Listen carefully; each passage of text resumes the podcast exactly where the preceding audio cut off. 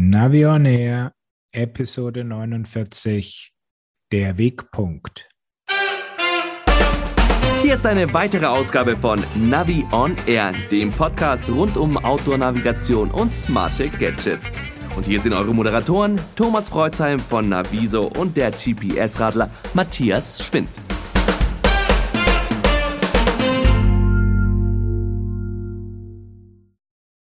Hallo Matthias.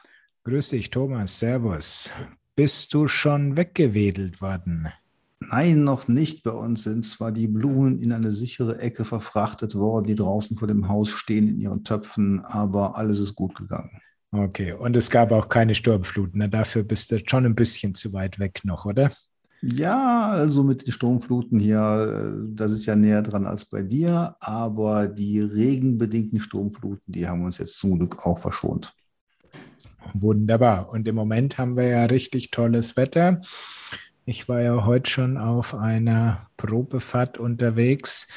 Es war schrecklich bei tollem Wetter lauter Ausflügler unterwegs. Ja, furchtbar, diese Touristen. Ja, wirklich. Da kann man nicht ordentlich arbeiten. Ja, genau. Wenn man mal so ein bisschen boosten möchte und so, dann stehen dann immer diese Wanderer im Weg. Genau. Und man muss dann auch noch echt darauf achten und kann sich nicht auf seine technischen Geräte konzentrieren und muss da dann noch die Bogen rumfahren. Also ich freue mich schon wieder, wenn die Woche losgeht. Ah, Matthias, da habe ich, da habe ich, da habe ich was für dich. Schieß los. Ja, ich habe nämlich ein Spielzeug und ganz neu. Das heißt Tribit Stormbox Micro. What?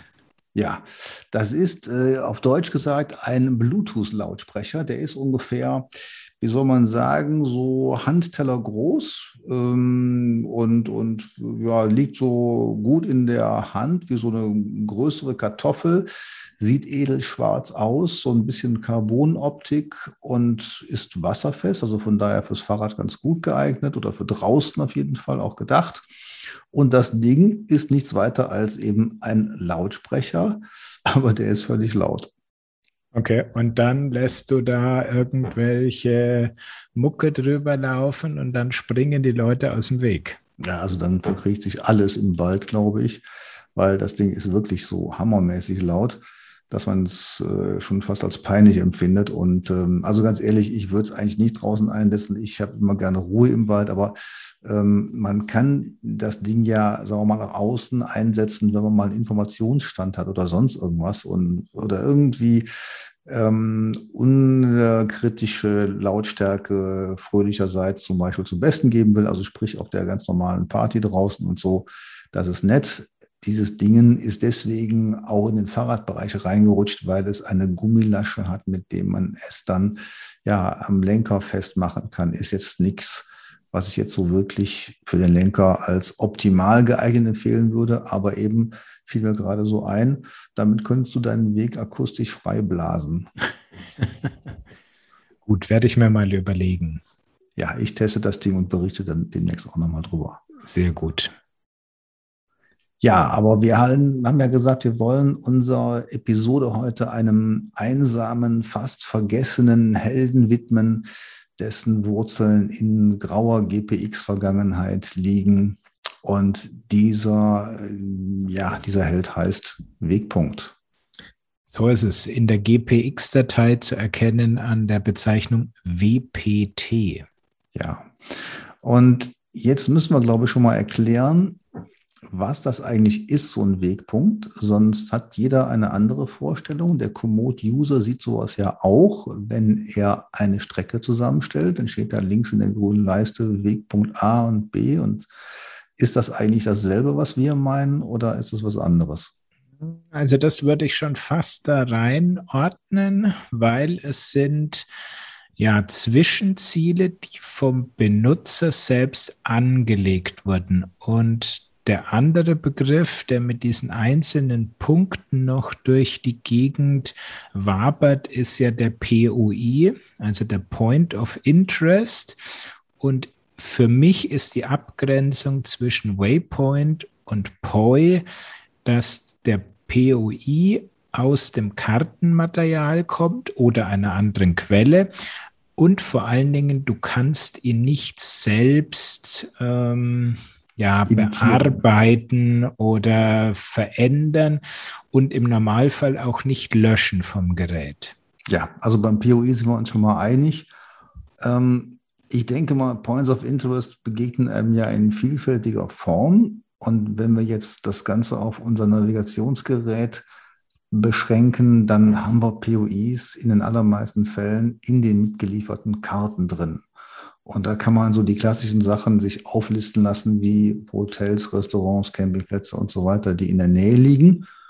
Und wenn man dann diese Liste hat, kann man sich was aussuchen und kriegt dann auch Informationen zu angezeigt. Die sind jetzt im Falle von den klassischen Garmin-Karten nicht so super ausgearbeitet, also sprich keine riesen Fotos, Links, sonst was, sondern sprich äh, Symbol und Name, vielleicht noch ein paar Kategorien, das war es dann schon.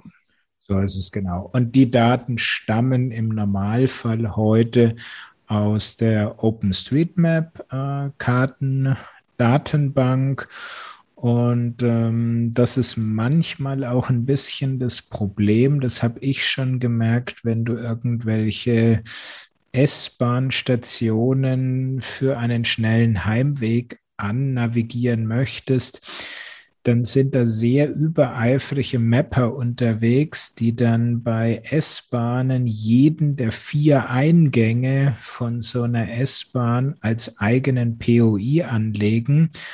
Und dann hat plötzlich die ähm, ja, S-Bahn-Station Freising irgendwie gibt es die viermal in der Datenbank und dann fragst du dich schon, hm, welchen soll ich denn jetzt da nehmen? Könnte natürlich auch ein Interpretationsfehler sein, wie man OpenStreetMap ausliest. Aber vielleicht nochmal so einen Schritt zurück bei diesen klassischen Garmin-Karten mit der Topo Deutschland. Da waren ja auch solche Inhalte drin. Ich habe mich eigentlich immer wieder darüber geärgert, weil diese Sammlungen, die stammten damals auch nicht aus OpenStreetMap, sondern aus ja, Quellen, die man, die Garmin gar nicht so sehr benannt hat. Ähm, das war häufig total veraltet. Ja, also da waren Kneipen drin, die gab es schon seit sieben Jahren nicht mehr bei uns in der Nebenstraße. Ne? Und von daher habe ich gedacht, Mensch, also diesen Kram, ich habe es noch so ein paar Mal probiert und habe mir gesagt, das ist so ein Beiwerk, das nimmt Garmin irgendwo her, packt es in die Karten rein, aber wirklich wertvoll ist es nicht. So ist es ja. Also mit äh, POIs arbeite ich auch so gut wie gar nicht. Mhm. Und du hast am Anfang was Wichtiges gesagt, POIs kann man eben nicht verändern. Also wenn ich das Ding irgendwo jetzt auf meinem Garmin-Gerät aufrufe, dann kann ich mir den zwar anzeigen lassen, ich kann mich dahin führen lassen, aber ich kann das Ding nicht irgendwie löschen oder einen anderen Namen geben oder sowas oder kommentieren, geht nicht. So ist es genau. Aber du kannst eigene POIs hinzufügen. Zumindest bei Garmin ist es möglich. Die haben mhm. dann eigenes äh, Tool für den Computer, nennt sich Poiloader. Und da kannst du dir dann eine ja, Datenbank oder eine Liste mit diesen Orten im Internet besorgen, äh, schiebst die in dieses Tool rein und das Tool wandelt die für den Garmin passend um und kopiert sie dann auf Wunsch gleich in den richtigen Ordner auf deinem Garmin. Und das Tool heißt? Poiloader. Poiloader. Und gibt's, das gibt es ja noch auf der Garmin-Seite. Wir haben eben mal gesucht. Es gab früher mal auf der Garmin-Seite auch eine Sammlung von thematischen POI-Sammlungen, aber die gibt es offenbar nicht mehr. Ist auch nicht schlimm, weil die war auch schon vor Jahren ebenfalls veraltet. Aber es gibt noch so an ein paar Ecken interessante POIs äh, für die Radfahrer zum Beispiel. Gibt es die ganzen Bett- und Bike-Betriebe auf den ADFC-Seiten als Garmin-POIs. Okay. Oder vom ADFC-Dachgeber gibt es auch, allerdings nur für Dachgebermitglieder. Also dieses Übernachtungsverzeichnis auf äh, Gegenseitigkeit. Da gibt es dann auch die ähm, POIs, wenn man da selbst Mitglied ist. Und ähm, jetzt kommt schon mal so ein kleiner Trick. Du hast ja diesen POI-Loader ähm, erwähnt und das geht eigentlich auch anders, wenn man nämlich auf seinem Garmin-Gerät äh, mal nachschaut. Wenn man es an PC anschließt, kann man ja auf das Inhaltsverzeichnis zugreifen. Und wenn da ein Verzeichnis ist, PUI, also unter dem Verzeichnis Garmin oder ein Verzeichnis PUI, dann ist das wunderbar. Dann braucht man da nämlich nur die sogenannte GPI-Datei hineinzukopieren. Und das war's ja. schon. Das ist richtig. Das Reinkopieren ist das Einfache. Aber woher nehmen, wenn nicht stehlen? Ja, wie gesagt, also der ADFC ähm, ähm, hat das zur Verfügung und äh, es gibt ja auch auf Pocket Navigation, einem weiteren Portal, gibt es ja auch eine Menge von POI-Sammlungen. Richtig, also Pocket Navigation ist wirklich da die Quelle der Wahl ähm, wenn es um spezielle POIs geht, also gerne auch in Richtung zum Beispiel Ladestationen für E-Bikes gibt es da oder wenn man irgendwie Stammgast in einem besonderen Schnellrestaurant ist, dann kann man sich da eine POI-Datei aller Starbucks äh, runterladen. Aber meines Wissens muss, kann man die nicht direkt in dieses POI-Verzeichnis reinladen, sondern die muss man erst nochmal durch den POI-Loader durchnudeln. Also wenn die als GPI-Datei zur Verfügung steht, dann kann man die direkt reinkopieren. Der Witz ist auch der, wenn das ähm, Garmin-Gerät noch kein POI-Verzeichnis hat, kann man das einfach anlegen. Also sprich ein neues Verzeichnis, dann POI nennen und dann das Ding reinkopieren, geht auch. Genau, war bei mir eigentlich bei allen Geräten so. Also ich habe noch nie ein Gerät irgendwie in die Hände gekriegt, neues, wo dieser POI-Ordner schon dabei ist. Also ich glaube einfach, dass auch dieser POI-Loader, der guckt nach, ob auf dem Garmin-Gerät so ein Ding ist. Wenn nicht, dann äh, installiert er eins und dann schiebt er einfach die Datei rüber. Ich glaube nicht, dass er viel mehr macht. Natürlich nicht, aber er wandelt halt, äh, dieses Rüberkopieren ist ja auch der, der kleinste Teil. Das Wichtigere ist, er muss diese GPX-Datei oder CSV-Datei, die es eben zum Beispiel bei Pocket Navigation gibt, die muss er erstmal in dieses GPI-Format umwandeln. Danach ist natürlich alles sehr einfach. Ja. Gut, dann haben wir doch schon mal geklärt, was POIs sind. Und ähm, kommen jetzt mal zu dem interessanten Wegpunkt, den man nämlich selbst auch anlegen und verändern kann. Und äh, du hast mir am Anfang gesagt, so ja, das würdest du sehr gerne machen auf deinen Touren. Und ja, wozu setzt du denn einen Wegpunkt eigentlich ein? Also das eine, was man natürlich immer bei einem Wegpunkt, bei einem eigenen Wegpunkt im Kopf hat, ist so die Heimatadresse, die Adresse von Bruder, Schwester, Oma, Freundin. Bei mir natürlich ganz wichtig die Eisdielen. Mhm. Das ist so der Klassiker, sage ich mal. Da kommt man immer drauf. Aber was ich mir noch ähm, mit rein kopiert habe in meine eigene Wegpunktliste, sind äh, spannende Punkte auf der Karte, die ich einfach bei mir in der Heimatregion gern mal anfahre oder die für mich wichtige Meilensteine sind. Das sind zum Beispiel irgendwelche Brücken über die Autobahn. Wenn ich so ohne eine vorbereitete Route unterwegs bin und ich sage, na, ich fahre jetzt mal in die Gegend und dann, okay, jetzt äh, würde ich gern in die grobe Richtung weiterfahren um hier wieder über die Autobahn zurück und dann fahre ich über den See und dann wieder zu mir nach Hause. Und dann habe ich eben auch solche, ja, klassisch Wegpunkte, wo also eigentlich nichts ist.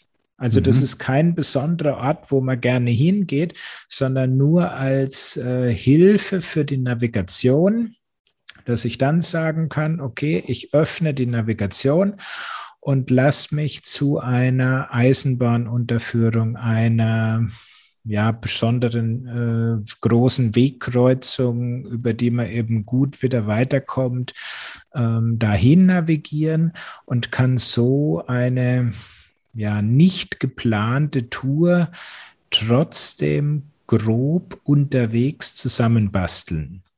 Also ihr merkt, liebe Hörer, Matthias hat soeben das äh, geniale Zeitalter der Metanavigation eingeläutet und äh, ja, beachtlich. Danke. ja, vielleicht gehen wir nochmal zurück zu dem, was normalerweise heute State of the Art ist, wenn man also draußen ist und sich navigiert und nimmt jetzt mal, sei es ein Garmin, sei es ein ähm, Smartphone mit Komoot oder Auto Active. Man gibt ja eigentlich nur ein Ziel ein, dann wird eine Strecke berechnet und dann führt einen das Ding dahin. Und das ist ja eben in der Regel, ähm, wenn man es vorher auch irgendwo anders hernimmt, eine Linie, also ein Track, ja, und ähm, wird eben so als Linie abgebildet. Da ist kein Einzelziel zu sehen. Deswegen so unsere Anfangsthese ja so der vergessene Held, der Wegpunkt, weil zum Beispiel Komoot nennt zwar in seiner Liste dann diese Ziele Wegpunkte, das hat aber mit unserem Wegpunkt, dem klassischen Wegpunkt, eigentlich noch nicht viel zu tun, weil das sind eigentlich nur Zwischenziele.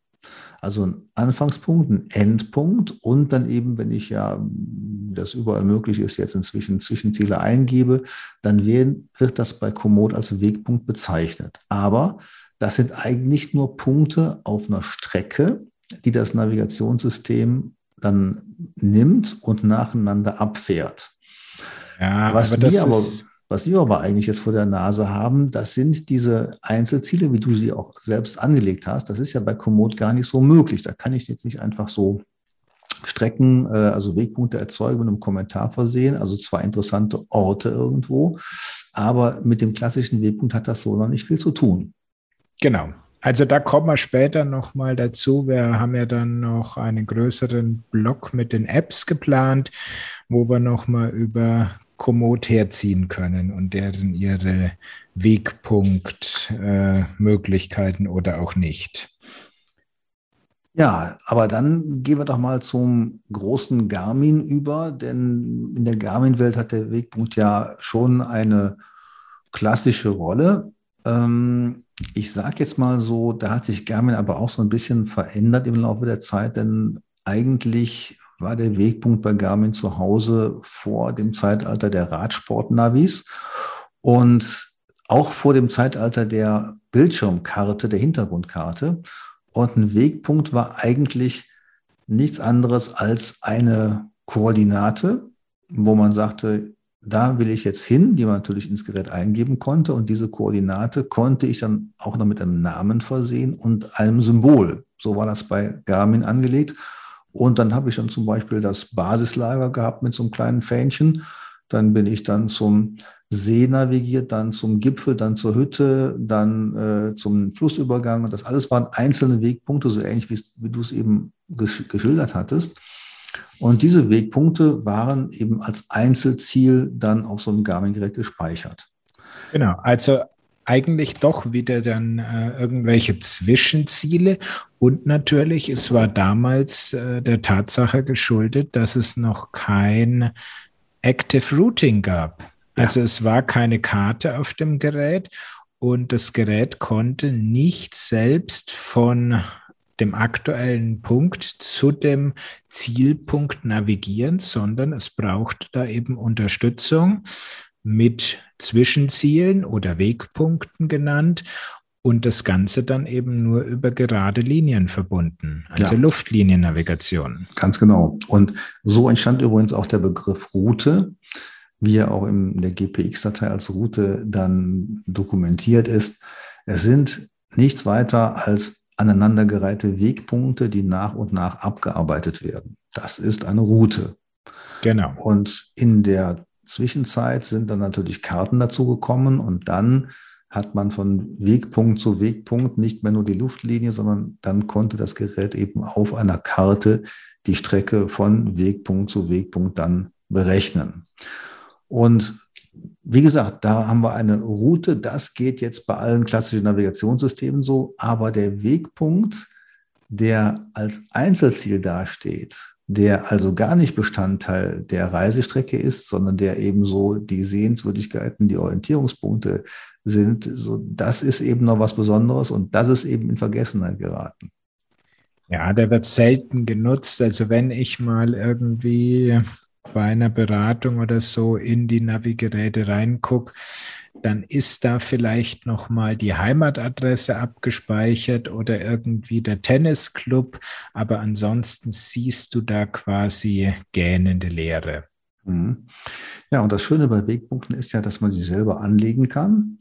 Mhm. Man drückt also auf den Knopf, das Allereinfachste bei den Map 64, 66 irgendwas Geräten kann man da einfach auf diesen Mark-Knopf drücken ähm, und dann hat das Gerät einen Wegpunkt angelegt. Den kann man dann benennen, mit einem Symbol versehen. Aber wenn man gar nichts weiter tut, dann wird automatisch eine Nummerierung zugeteilt und fertig ist der Wegpunkt. Genau, das kannst du also machen, wenn du an dem Punkt bist, den du abspeichern möchtest. Zu Hause würde ich bei den Garmin, ich nenne es jetzt mal Outdoor-Serie, also GPS-Map oder Oregon und Co., kannst du natürlich über Basecamp gehen oder auch über mein neues Lieblingstool, den Route Converter. Mhm. Jetzt soll man nochmal sagen oder nochmal klarstellen, wozu man eigentlich Wegpunkte braucht oder wozu wir beide die brauchen. Und mir sind die eigentlich in zweierlei Anwendungen geläufig. Auf der einen Seite, ich will irgendwas festhalten. Also ich drücke auf den Knopf, komme irgendwo rein, äh, irgendwo vorbei und sage jetzt, Mensch, das ist jetzt hier eine, ein tolles Café und so, das speichere ich mir ab. Oder aber ich dokumentiere irgendwas, äh, zum Beispiel für OpenStreetMap und äh, drücke dann auf den Knopf und mache mir dann Kürzel für schlechte Wegstrecke oder irgendwie sowas. Also unterwegs abspeichern. Und die zweite Anwendung ist eben, ich schaffe mir die Wegpunkte selbst. Und da hast du ja auch schon genannt, da gibt es eben die klassischen Planungsprogramme für wie Basecamp oder eben auch noch andere neue. Genau. Und ähm, ja, also ich nutze meistens den zweiten Weg, den du gesagt hast. Also ich lege mir dann doch zu Hause oder meine Sammlung an. Unterwegs speichere ich selten was ab, aber es ist schon ganz praktisch, auch mal hier irgendwie, wie du sagst, äh, Restaurant, Café und Co. sich da mal zu merken. Ja, und wir sind ja gerade in den Norden gezogen und entdecken diesen Norden dabei kam es mir jetzt sehr äh, zu Pass, dass unsere neue Heimatstadt ein Verzeichnis angelegt hat auf der Tourismusseite und da kann man eben nachschauen, welche Sehenswürdigkeiten es gibt. Und das Schöne ist, und da kommt der Weg wieder ins Spiel mit seinen weiteren Fähigkeiten, man kann jetzt die Beschreibung eines Ziels zum Beispiel auch in den Wegpunkt hineinpacken. Also nicht nur den Namen, sondern auch einen Textkommentar. Und das ist richtig klasse. Und so habe ich mir zum Beispiel hier jetzt äh, ungefähr 25 Wegpunkte angelegt. Und die kann ich dann immer sehr schön zu einer Strecke kombinieren. Also das, was du mit deinen Orientierungspunkten machst, mache ich mit meinen über ein gewisses Gebiet verstreuten Zielen und schaffe mir dann so meine Strecke, je nachdem, ob ich eine 5 Kilometer Wanderung machen möchte oder eine 40 Kilometer Radtour oder so und kann dann eben diese Ziele zu einer Strecke zusammen kombinieren. Und nachdem du die Arbeit schon gemacht hast, hoffe ich, bist du zur Stadtverwaltung gegangen und hast denen diese Datei dann zum Download für andere Nutzer zur Verfügung gestellt. Mhm. Ja, das folgt noch, aber so weit sind wir noch nicht, sondern wir sammeln noch fleißig Kommentare dazu. Aber das Interessante war jetzt, wenn man diese Dateien nutzen möchte und mal in der klassischen GPS-Gerätewelt sich umschaut, dann stellt man schnell fest, selbst bei den Garmin-Geräten wird das Thema Wegpunkte ganz unterschiedlich gehandhabt. Genau, wir haben jetzt ja hauptsächlich über die von mir sogenannte Outdoor-Serie gesprochen, also die Handgeräte. Und dann gibt es ja da auch noch die Edge-Fahrradgeräte und dort heißt ja dann der Wegpunkt plötzlich Favorit. Ja, das irgendwie, früher hieß ja auch mal Position und ähm, das fand ich ganz furchtbar. Da merkte man auch, glaube ich, dass bei Garmin verschiedene Entwicklerteams daran sitzen, denen das dann im Falle von den Edge-Geräten nicht ganz so wichtig war, ob dann ein Wegpunkt jetzt drin war oder nicht. Im Gegensatz zu den ähm, zu den Handheld-Geräten und von daher, ähm, ja, also da war ich auch nicht ganz so glücklich mit. Ja, wobei ganz unten funktionieren sie dann doch wieder gleich. Also das heißt, du kannst auch eine GPX-Datei, in der ein Track und ein Wegpunkt enthalten sind, kannst du auch in den Edge importieren. Und dann ist der Favorit also der Wegpunkt ist dann in den Favoriten zu finden. Mhm. Und dann, ja, versuch mal den Punkt äh, zu bearbeiten, zu kommentieren und vor allem auch wieder zu löschen. Das Löschen geht, dauert nur ungefähr eine halbe Stunde, bis man sich durchgeklickt hat, aber ja. es ist möglich.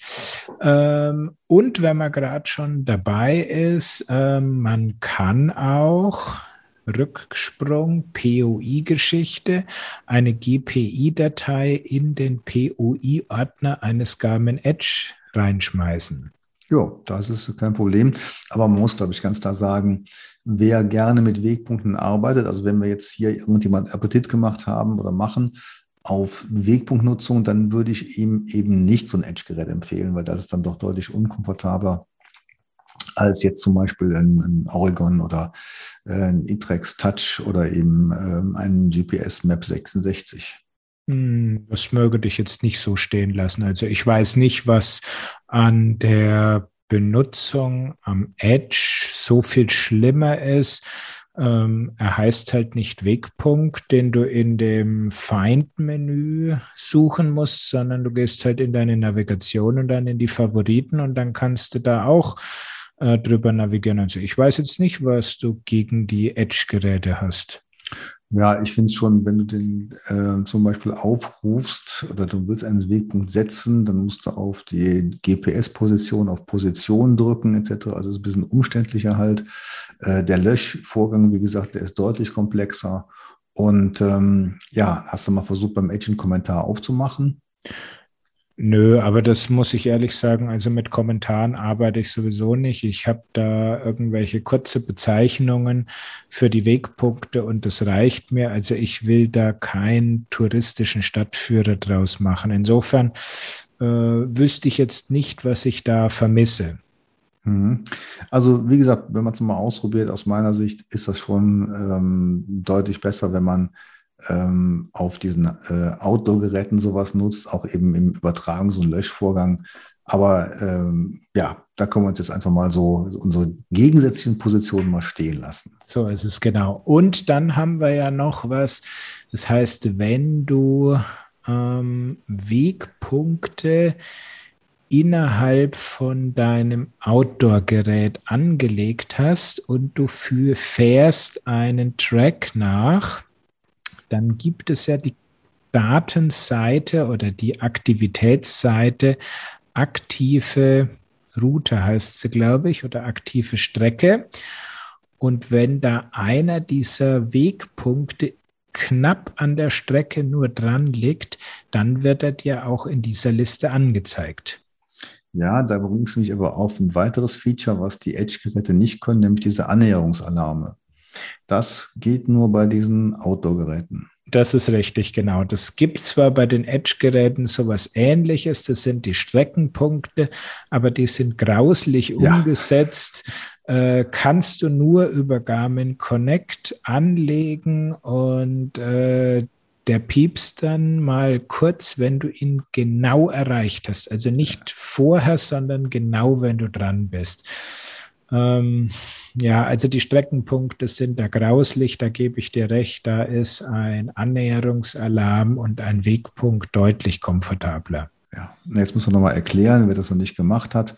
Annäherungsalarme, die kann man in einer Planungssoftware wie Basecamp einstellen. Man kann also sagen, zum Beispiel, ich äh, fahre jetzt irgendwo meine Strecke und habe jetzt rechts und links ein paar Ziele liegen und will einfach benachrichtigt werden, wenn ich daran vorbeifahre. Und dann kann man dort einen Wegpunkt anlegen für dieses Ziel und kann dann sagen, im Umkreis von 100, 150, 200 Meter oder sowas, soll mich das Gerät benachrichtigen. Und dann piept das Ganze, wenn diese Annäherung erreicht ist. Das Ganze wird auch durch einen roten Kreis auf der Garmin-Karte dann eben angezeigt und auch auf den Geräten eben. Ähm, ist ganz nett, ganz ehrlich, habe ich aber auch eigentlich selten angewendet. So ist es, weil da sieht man die Unfähigkeit der Garmin-Programmierer seit gefühlten Jahrzehnten derselbe Fehler, Du kriegst ähm, den Piepser, wenn du reinfährst in diesen Umgebungskreis. Also sozusagen, ich bin jetzt näher als 100 Meter am Biergarten dran. Wenn du danach dich wieder auf den Heimweg machst, kriegst du 100 Meter vom Biergarten entfernt nochmal den Punkt, weil du ja dann über diese Linie gehst. Ja, wer will das alles haben? Das geht, finde ich, überhaupt nicht. Also ein Annäherungsalarm darf nur zuschlagen, wenn ich von außen nach innen in den Kreis reinfahre und nicht, wenn ich rausfahre aus dem Kreis. Wie schaut es denn eigentlich bei den anderen Geräten aus? Bei Wahoo und bei einem Mio und so weiter? Ähm, also bei Sigma habe ich mir das mal angeguckt. Ich bin da nicht so ganz schlau geworden. Also GPX-Datei importieren, Wegpunkte funktioniert nicht. Der Sigma ROX 12 kennt Favoriten, aber es ist irgendwie alles so halbherzig und kompliziert mit diesem Sigma Data Center und so gemacht. Also oh, da müssen sie noch mal ein bisschen nachsitzen bei Sigma. Und bei Wahoo?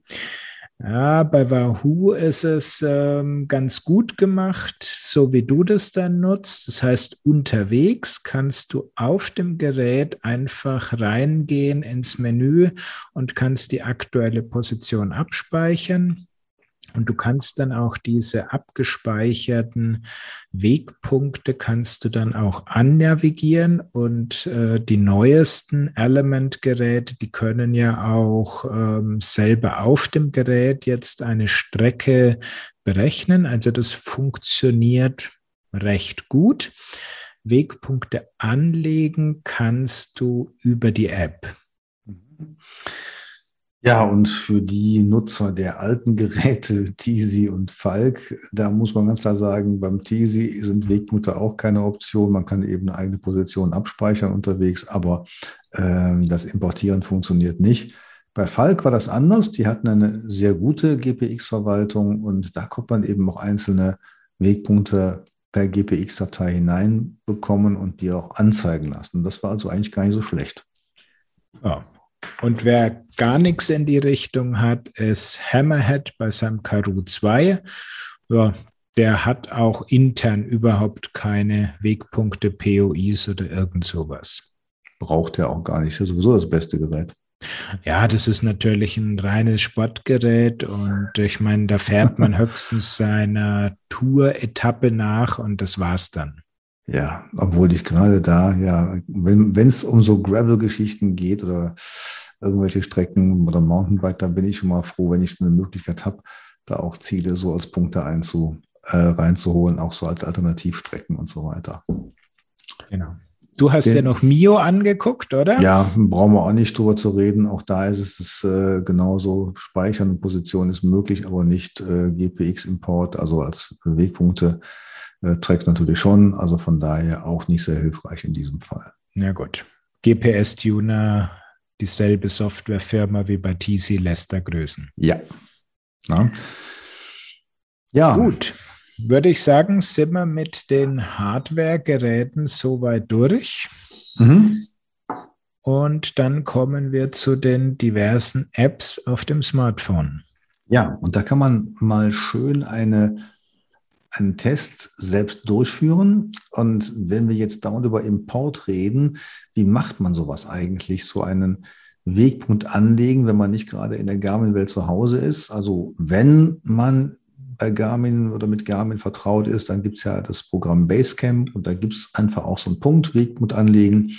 Das wäre das Allereinfachste. Also ich würde immer mal empfehlen, wenn es jetzt darum geht, Wegpunkte in einer App zu nutzen, sich meinetwegen bei Basecamp eine Strecke anzulegen, also einen Track, und dann den mit ein paar Wegpunkten zu garnieren. Und das Ganze kann man als eine GPX-Datei dann nämlich abspeichern. Ja, und dann hast du in einer GPX-Datei eben diesen Track und ein paar Wegpunkte und dann ist immer gespannt, ähm, immer spannend, welche App das aufmachen kann und welche nicht aufmachen können die es eigentlich alle, aber bei manchen wird eben so ein Wegpunkt angezeigt, bei manchen nicht und bei manchen wird der Wegpunkt auch nur mit seinem Namen angezeigt und nicht mit den enthaltenen Kommentaren. Gut, das war jetzt der grundsätzliche Überblick und jetzt gehen wir mal in die einzelnen Geräte beziehungsweise in die einzelnen Apps rein. Am häufigsten genutzt wird neben Google Maps Komoot. Ja, was kann Komoot? Ja, also wenn man äh, mal Google Maps, äh, das du ja sowieso nicht, kann man sowieso schon mal beiseite holen, beiseite legen. Und wenn wir Komoot anschauen, dann passiert Folgendes. Komoot bietet dann zwei Dateien an.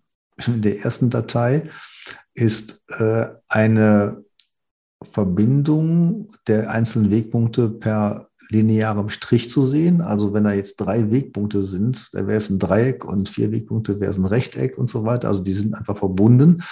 Und dann sieht man etwas drunter eine zweite Datei, die dann den Track abbildet. Aber die Wegpunkte werden nicht als einzelne Wegpunkte erkannt, sondern eben als Element innerhalb der GPX-Datei und Komoot sagt dann, welche Tour möchtest du nutzen?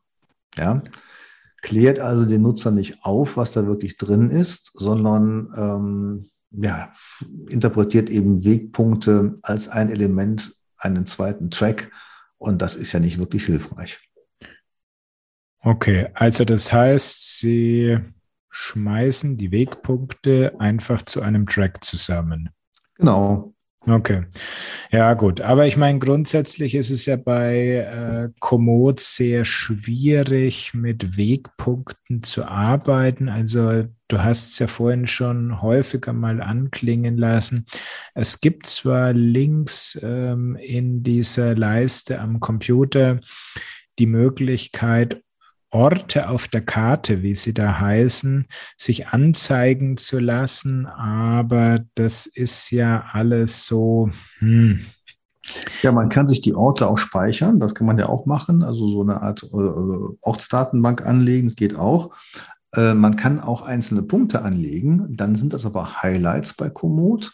Und das ist ja dann eine ganz andere Absicht. Da will der Komoot, dass man sagt als Nutzer, da ist eine tolle Sache, da sollen die anderen auch hin und da sollte dann auch ein Bild dazu und ein Text dazu. Und äh, das ist jetzt nicht als Orientierungsmarke zu sehen, sondern wirklich als, ja, ich sage jetzt mal so PUI, Point of Interest und eben bei Komoot als Highlight genannt. Und deswegen sind wir da in einer Sonderanwendung. Genau. Und diese Highlights, die sind ja auch in Komoot toll.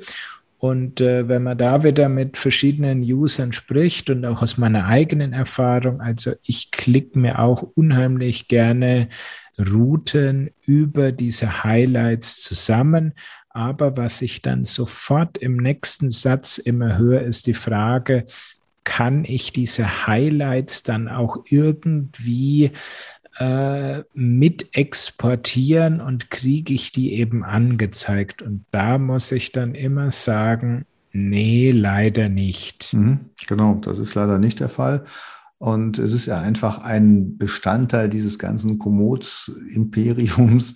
Aber die Highlights, die definieren sich wirklich so. User legen die an, die sind dann eben online zu sehen, auch auf der App zu sehen, aber sie dienen nicht dazu, exportiert zu werden.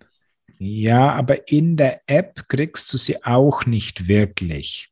Also selbst bei dem Export würde ich ja noch mal ein Auge zudrücken und sagen, okay, für die Handvoll Garmin-Nutzer, die wirklich mit Waypoints umgehen können und diesen Beschreibungstext und so weiter alles nutzen können, okay, da muss man nicht unbedingt einen großen Programmieraufwand machen. Aber ich kriege ja diese Wegpunkte, äh, die Highlights nicht mal ordentlich in der eigenen Komoot-App angezeigt, sondern ich muss da oben dann irgendwie durchwischen und dann sehe ich da vielleicht mal kurz, dass das irgendein Highlight ist, was als nächster Wegpunkt ist. Aber echte Information kriege ich dann in der App auch nicht dazu meintest aber, wenn du unterwegs bist, weil wenn, wenn ich mich genau, wenn ich mich navigieren lasse ja. mit der App. Ja. Und das muss ich sagen, das ist schon eine Sache, da müsste Komoot mal dran gehen, dass man die Highlights auch während der Navigation unterwegs dann kriegt und auch bitte mit dem Beschreibungstext und Bildern und so weiter in den äh, Offline-Daten dann dabei hat. Ja, das ist ein guter Wunsch und ähm, dass wir uns jetzt nicht falsch verstehen, man sieht ja schon auf der App selbst, wo diese Highlights sind. Die werden auch komplett angezeigt, aber du meinst ja, wenn man die zu einer Navigation zusammenstellt, dass man dann unterwegs eben quasi nur die Strecke angezeigt bekommt und nicht mehr, wo die Highlights sind und dann wird einem quasi keine Information mehr gewährt. So ist es. Also während der Navigation sind die Highlights meines Wissens, meiner Erfahrung nach nicht zu sehen. Ja, ja. Genau. Und da hat ja zum Beispiel Mio eine ganz gute Sache gemacht. Das ist diese Never Miss-Funktion. Genau das passiert nämlich da. Das heißt, wenn du das war so eine Mischung zwischen Highlights von Komoot und Annäherungsalarm von Garmin, hat Mio als Never Miss-Funktion gebracht.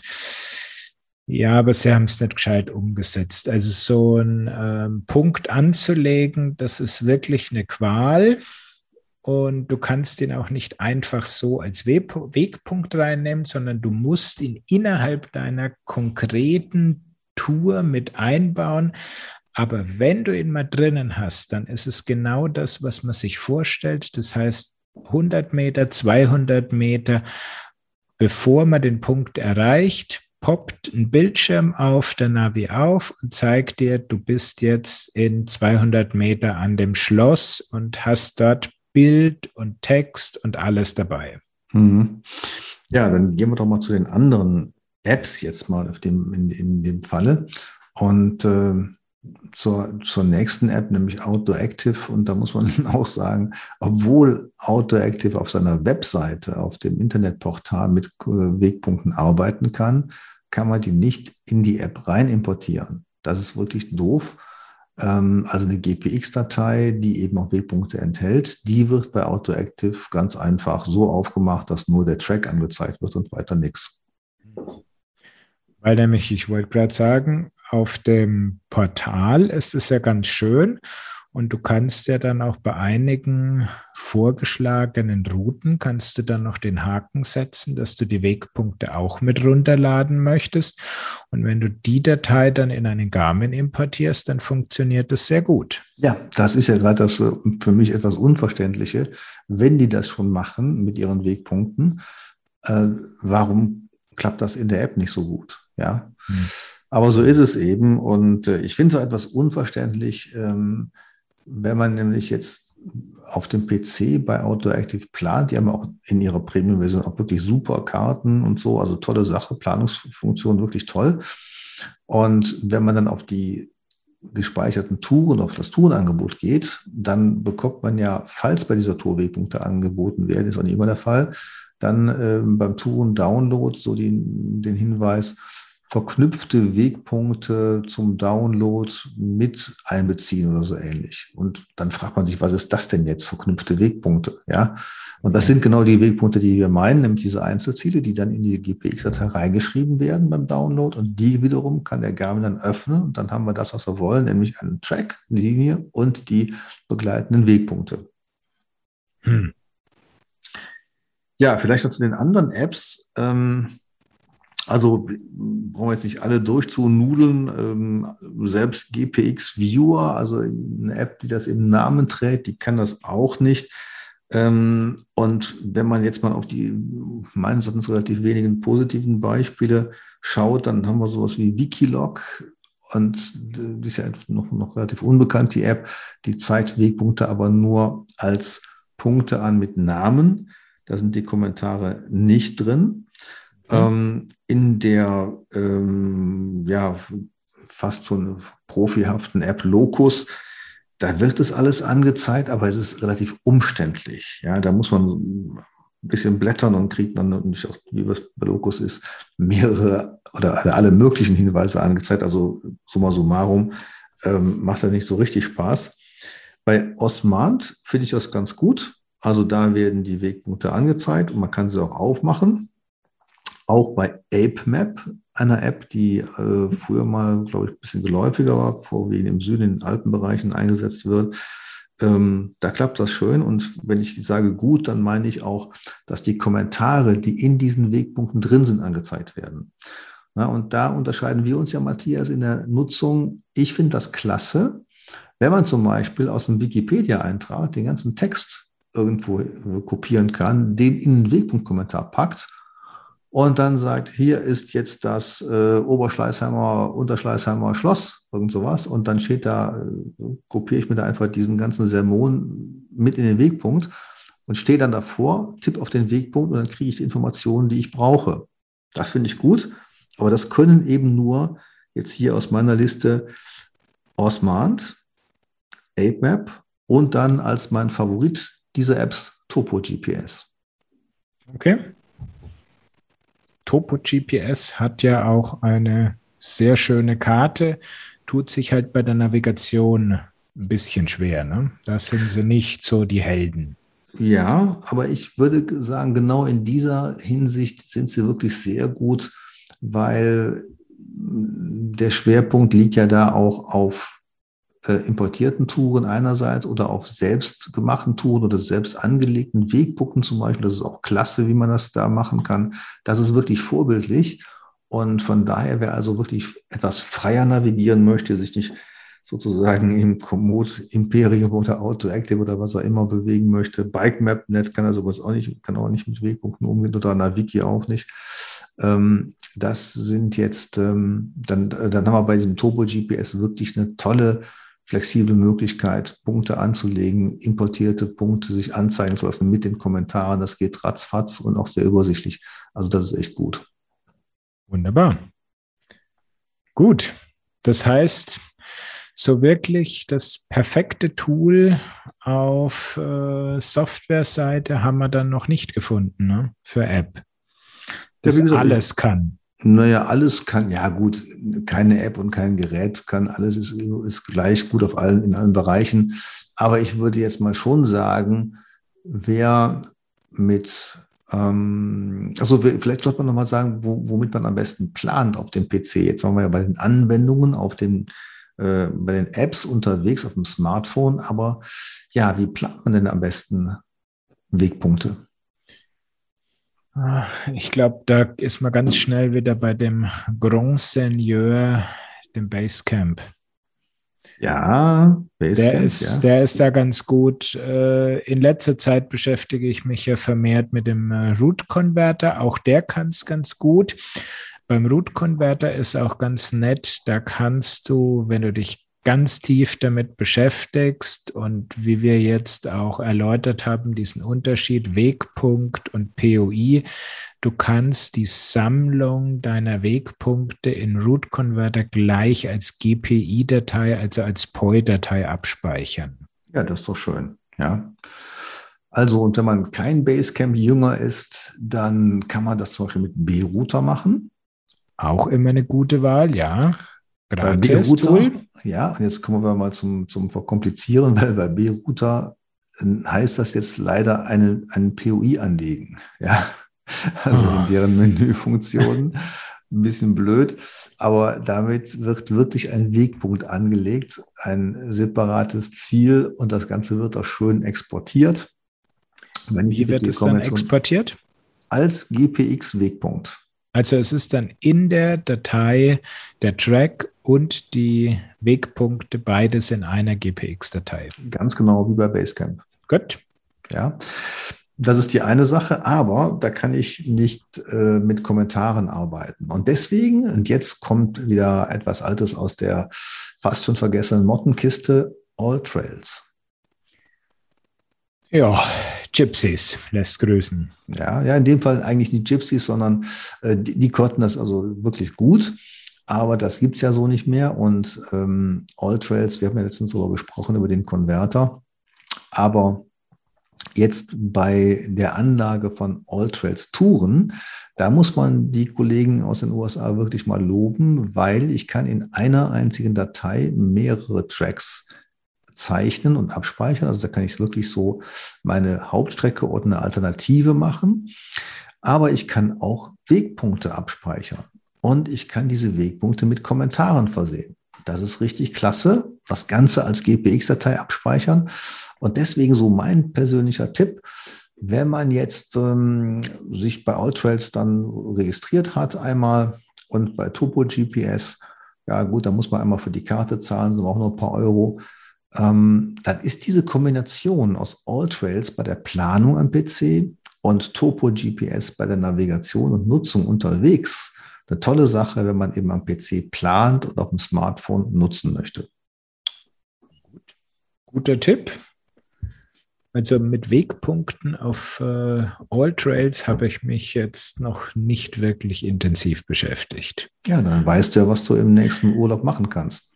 Da kann ich mal dran gehen, ja, ein bisschen. Aber natürlich, entweder man muss ja dann mit dieser Topo GPS App unterwegs sein oder mit einem klassischen Garmin. Ne? Jo, Weil das haben wir ja gelernt. Dein Wahoo, dein Sigma und Co., die helfen dir halt auch bei den am besten angelegten Wegpunkten nichts. Richtig. Aber sagen wir mal so, die, für die Garmin-Nutzer glaube ich, dass dieses Thema Wegpunkte auch ganz spannend ist. Viele kennen das eigentlich auch noch nicht. Die anderen, die jetzt so ein Sigma und äh, Wahoo und so weiter nutzten, ja, für die ist es vielleicht doch äh, nur wichtig, dem, den Trail zu folgen und sich navigieren zu lassen. Ähm, aber dafür ist ja unser Podcast da, um in der Welt mal so ein bisschen Ordnung äh, aufzuzeigen. So ist es genau. Und jetzt noch die ganz wichtige Frage: Was ist auf der Apple Watch? Na? Keine Ahnung. Das war eine Frage an dich. Habe ich eine Apple Watch? Nicht? Nein. Nein? Schade. Weil das ist immer so dann die Frage noch. Und was kann da, kann ich auf der Apple Watch? Ja, aber mit Navigation ist Apple Watch nicht so dolle. Ja, glaube ich auch nicht. Ich habe ja, äh, bin ja im, im Samsung ähm, ähm, Wearable-Bereich äh, zu Hause und das können die auch nicht. Also von daher, ja, da, da sehe ich also, ähm, was man machen kann, zum Beispiel, man könnte sich jetzt, um bei diesen Samsung-Geräten zu bleiben, man kann sich ja eine Locus-App äh, spiegeln auf so einer Samsung-Uhr und dann auch die Wegpunkte anzeigen. Also so ginge das eventuell schon. Aber viel mehr kann man nicht machen. Also letztendlich ist das da auch nicht so dolle. Aber sagen wir mal, ein Kommentar auf einer Smartwatch zu lesen, ist auch kein Vergnügen. Nee, also das ist dann wirklich der Punkt, wo dann, wo es dann eng wird, mit, mit den ganzen Sachen auf einer Smartwatch das sinnvoll einzusetzen. Ja. Gut, würde ich sagen, wir haben geklärt, was sind Wegpunkte, was ist der Unterschied zum POI, wie funktioniert es auf den Hardware-Geräten, wie funktioniert es auf diversen Apps und wie kann ich solche Wegpunkte selbst erstellen. Ich denke, da können die Zuhörer sich schon mal jetzt ein bisschen mit beschäftigen und haben da einiges an Input bekommen. Ja, und du wirst uns ja demnächst äh, von deinem tollen Fahrrad berichten und vielleicht von dem, wie du Wegpunkte während deines Urlaubs genutzt hast. Ich mache das weiter hier in meiner Region und äh, ich muss ganz ehrlich sagen, also das hat mir wieder richtig Spaß gemacht. Ich mache das auch nicht immer eigentlich, aber jetzt gerade so, wo es darum geht, dann ähm, eine Region zu entdecken, sei es im Urlaub, sei es zu Hause, dann ist das doch schon ein schönes Helferlein und äh, ich glaube, ich werde mich dem jetzt noch mal ein bisschen weiter widmen. Ja, also ich kann mir auch vorstellen, dass ich da noch mal ein bisschen intensiver mich reinfuchse in die ganze Geschichte und kann das mal da testen, weil gerade auch, weil man mit dem Mountainbike unterwegs ist, so diese Wegpunkte äh, mit dem Annäherungsalarm irgendwo. Hier ist eben der Trail-Einstieg und ähm, man kann sich dann auch wirklich auf dem Trail, wo man nicht so aufs Display gucken kann, eben diese Annäherungsalarme einrichten und schon vorher merken, dass es da eben zu kniffligen Stellen kommt. Und da kann man schon Wegpunkte äh, irgendwie clever einsetzen für den jeweiligen Anwendungszweck, abgesehen von wirklich nur da die beste Eisdiele und sein Zuhause abzuspeichern. Ja, das heißt, unsere Episode haben wir erfüllt. Ich hoffe, es hat euch da draußen ein bisschen weitergeholfen. Mal ein bisschen den, wie hast du es am Anfang genannt, den Oldie-Wegpunkt wieder ein bisschen zum Leben erweckt und schreibt uns gerne mal, inwieweit ihr das schon genutzt habt, welche unserer Tipps vielleicht da für euch besonders interessant waren und euch jetzt da ein bisschen nach vorne gebracht haben. Und damit dürfen wir uns von euch verabschieden, wünschen euch weiterhin schöne Touren, viele, viele neue Wegpunkte und dann hören wir uns bald wieder. So machen wir das. In diesem Sinne, ciao, servus. Tschüss. Sie haben Ihr Ziel erreicht.